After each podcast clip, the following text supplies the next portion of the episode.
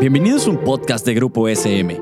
Aquí encontrarás charlas informales sobre educación, un espacio que entiende tu labor docente y los mejores tips para el nuevo contexto educativo.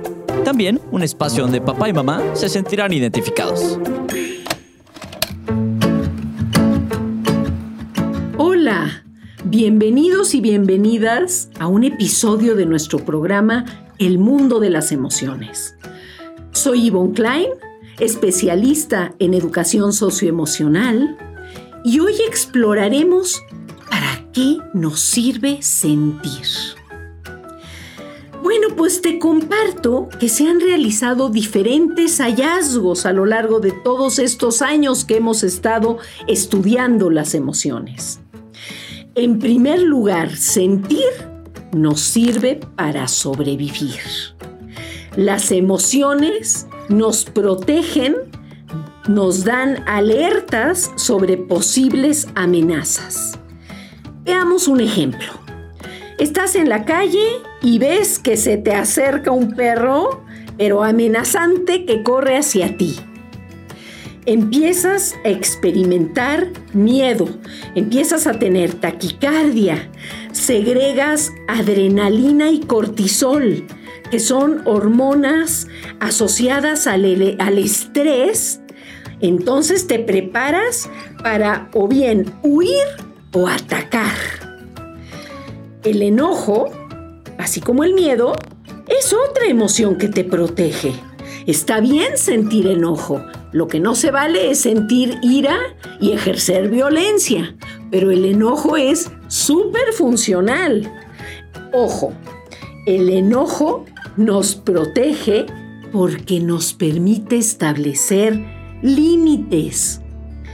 Si, por ejemplo, una persona empieza a sentirse agredida, es el enojo o el miedo o una mezcla de varias cosas las que le permiten decir basta y pedir ayuda y hacer algo. Esto es lo que tenemos que hacer, por ejemplo, en casos de acoso escolar. Ok, entonces ya vimos algunos ejemplos de lo que significa pues sentir para sobrevivir. En segundo lugar, es desde las emociones que nos vinculamos con otras personas para construir diferentes tipos de relaciones amorosas, amistosas, laborales, académicas. Tú me puedes decir, si estoy en la escuela, pues no escojo al maestro o a la maestra, ¿verdad? Pues no, no la podemos escoger.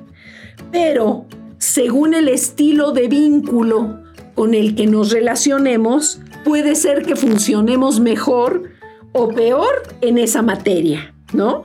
Entonces, muchos factores intervienen para que una persona te caiga bien y hasta para que te atraiga.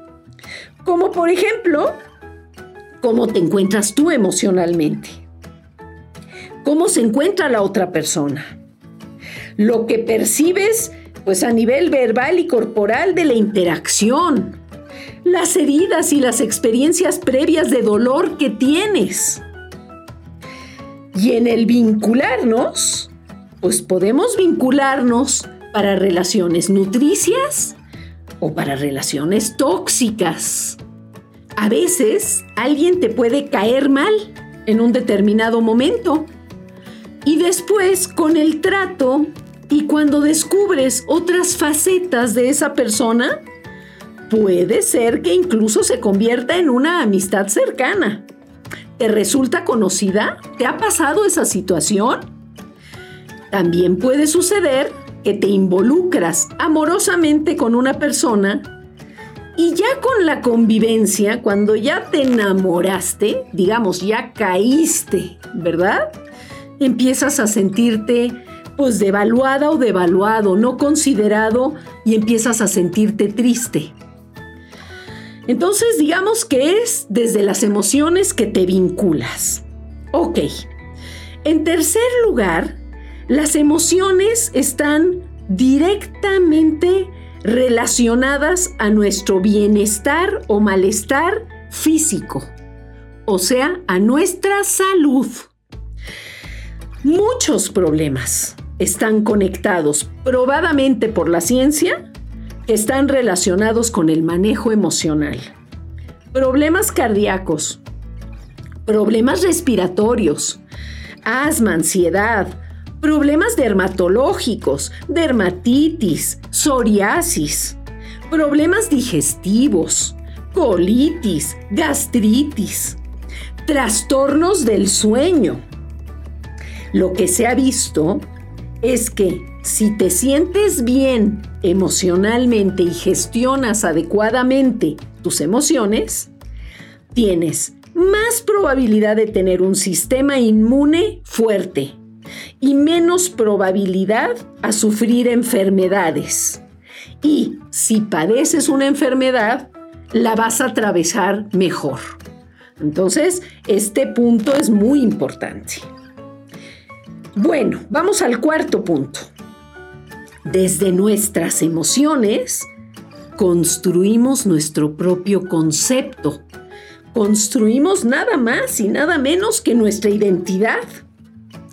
En cada experiencia vivida que vamos viviendo, esto nos va haciendo cosas a nuestra identidad. Si yo vivo en una relación amorosa nutricia, esto fortalece mi identidad.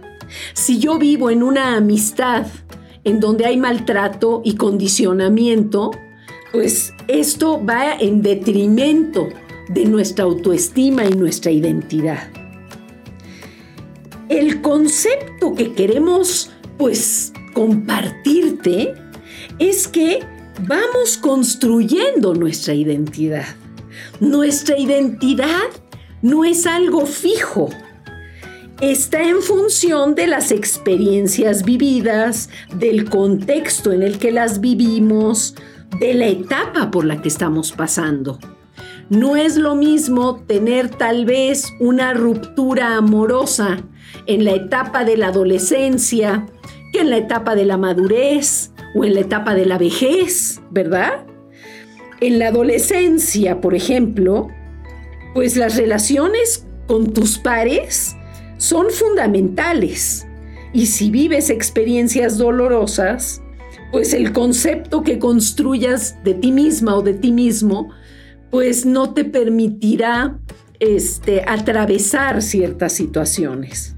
Y si experimentas bienestar, tu concepto y tu identidad serán más, más sanas.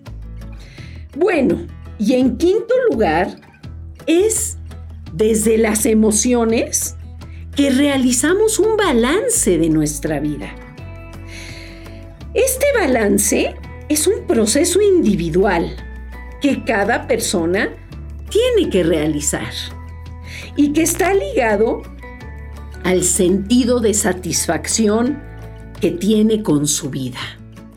Yo diría que así como vamos al médico a ver cómo estamos, a verificar cómo estamos, pues periódicamente necesitamos estar haciendo pues nuestra verificación emocional del balance de cómo se encuentra en ese momento nuestra vida. Es una actualización que siempre tenemos que hacer. Como bien lo dijo este filósofo en el siglo VI antes de Cristo, Sócrates, que dijo, conócete a ti mismo. Bueno, este conocernos a nosotros mismos es un proceso que nos dura toda la vida y podemos reinventarnos. Y también te puedo decir nadie puede decirnos cómo debemos sentirnos. Es un camino que cada uno debemos explorar. En resumen, las emociones nos sirven para sobrevivir, para vincularnos, influyen en nuestro bienestar físico, contribuyen a construir nuestra identidad y nos permiten hacer un balance de nuestra vida. Bueno, llegó la hora de despedida. Gracias por acompañarme en este viaje emocional y no dejes de escucharnos en el siguiente episodio. Esto fue un podcast producido por Grupo SM. No olvides suscribirte al programa para que no te pierdas ninguno de los episodios. Síguenos en nuestras redes sociales y nos vemos en la siguiente ocasión.